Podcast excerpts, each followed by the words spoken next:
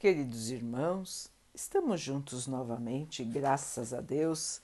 Vamos continuar buscando a nossa melhoria, estudando as mensagens de Jesus, usando o livro Espírito da Verdade, por espíritos diversos, com psicografia de Chico Xavier e Valdo Vieira. A mensagem de hoje se chama Em Teu Nome, Senhor.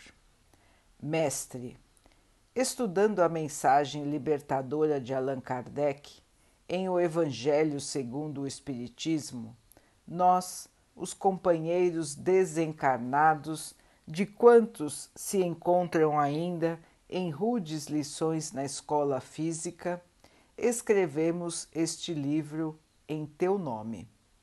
Nele se refletem os pensamentos daqueles servos menores de teus servos maiores, aos quais confiaste em círculos mais estreitos de ação a sublime tarefa de reviver o espírito da verdade nos tempos calamitosos de transição que o planeta atravessa. O oferecemos a todos os irmãos cujos ombros estão vergados ao peso de rijas obrigações nesta hora em que a família humana desfalece à míngua de amor. Aos que, por náufragos da existência, viram quebradas ante os furacões do materialismo destruidor as embarcações religiosas em que se lhes erguia a fé. Aos que levantam a voz para redizer-te a palavra de esperança e de luz, deslocando à custa de sacrifício, os obstáculos das trevas. Aos que, sobrecarregados de graves deveres, procuram preencher os lugares dos, dos que desertaram do serviço, tentando em vão esquecer os fins da vida. E, acima de tudo, aos que por agora não encontram para si mesmos senão a herança das lágrimas em que se lhes dissolve o coração.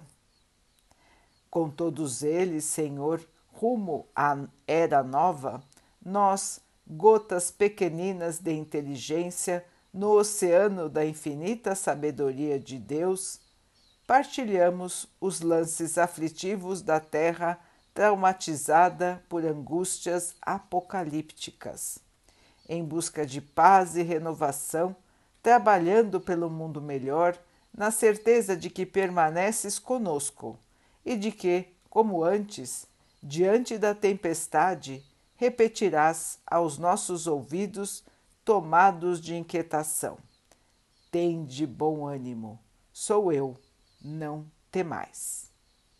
Bezerra de Menezes, André Luiz, Caibar Schutel, Eurípides Barçanufo, Hilário Silva, Anália Franco, Meimei, Emanuel e outros. Uberaba, Minas Gerais, 9 de outubro de 1961. Meus irmãos, iniciamos mais um livro. Com grande emoção, por estarmos agora revivendo a obra O Evangelho segundo o Espiritismo. Com este livro que irmãos maiores reinterpretaram e que nós agora humildemente repetimos com grande alegria e com grande senso de dever, para nos lembrarmos do Mestre para nos lembrarmos das interpretações de suas lições na visão do Espiritismo. Como os irmãos disseram, o Espiritismo nos trouxe uma nova interpretação das verdades da vida. Uma interpretação religiosa que não foge à razão, que não foge à evolução da ciência, a evolução do conhecimento. Portanto, meus irmãos, o Espiritismo é uma filosofia que acompanha e acompanhará a Terra em todo o seu desenvolvimento moral e intelectual. Não existem travas, não existem mistérios, não existem dogmas inexplicáveis. Muito pelo contrário, tudo se baseia nas leis da física, nas leis da química, nas leis da natureza, nas leis de Deus. Portanto, meus irmãos, as bases são imutáveis, as bases são seguras. Nem tudo ainda é do conhecimento do homem encarnado, porque a ciência ainda não chegou a explicar tudo que o Espiritismo já coloca como verdade e já explica em seus livros, irmãos, há mais de meio século. As explicações pormenorizadas já vieram à Terra. Porém, ainda nem todas podem ser compreendidas, porque nem tudo ainda foi revelado pela ciência terrena. Mas o tempo trará. Todas estas explicações, o tempo trará todas as razões. E nós poderemos confirmar mais uma vez que a religião dos espíritos está e estará sempre atualizada com relação ao conhecimento. Dia chegará, meus irmãos, que a interpretação espírita será de senso comum. Não teremos como negar a existência da vida após a morte física. Não teremos mais como negar a comunicação entre os chamados vivos e os chamados mortos. E então, meus irmãos, a consciência do homem automaticamente irá se transformar. Aquele que sabe que a vida continua, aquele que sabe que voltará para a terra quantas vezes forem necessárias até purificar o seu espírito, muda o seu comportamento, pois sabe que tudo terá consequências, o bem e o mal. Tudo que plantar um dia terá que colher. Deus está ciente de tudo o que nós fazemos e a nossa consciência, que é partícula divina em nosso espírito, está sempre atenta. Portanto, irmãos, não há como fugir daquilo que nós plantamos. Não há como fugir dos nossos atos. Assim todos pensarão muitas vezes antes de fazer algo que não seja bom, antes de se colocar numa posição de negatividade, numa posição de inércia, numa posição de egoísmo, de vaidade, de orgulho.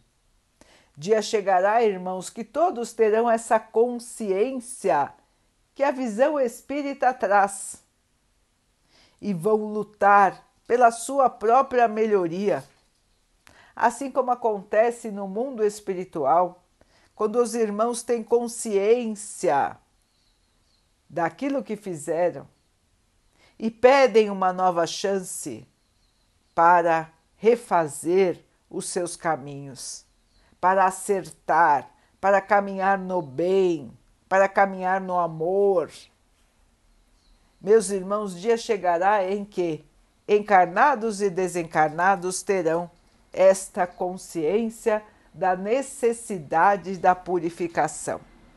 Estamos vivendo, como os irmãos disseram, tempos calamitosos, tempos de agitação, tempos difíceis, em que muitos estão perdendo a esperança, outros estão se deixando levar pela negatividade e alguns, já muitos, buscam a fé, buscam a esperança, querem mostrar que o amor vai vencer, querem lembrar do Pai, querem lembrar do Mestre Jesus. O nosso convite, meus irmãos, é que todos se juntem a esses que parecem poucos, mas que unidos são muitos, e que, quietos, silenciosos, estão buscando o amor. Vamos nos unir, irmãos, nesta busca pelo amor. Vamos nos unir nesta busca pela luz Todos nós temos o mesmo objetivo: trazer à Terra a luz do Mestre, revivendo os seus ensinamentos. O Mestre sempre estará à nossa frente, nos guiando, nos sustentando, nos dando ânimo, novo ânimo a cada dia, irmãos.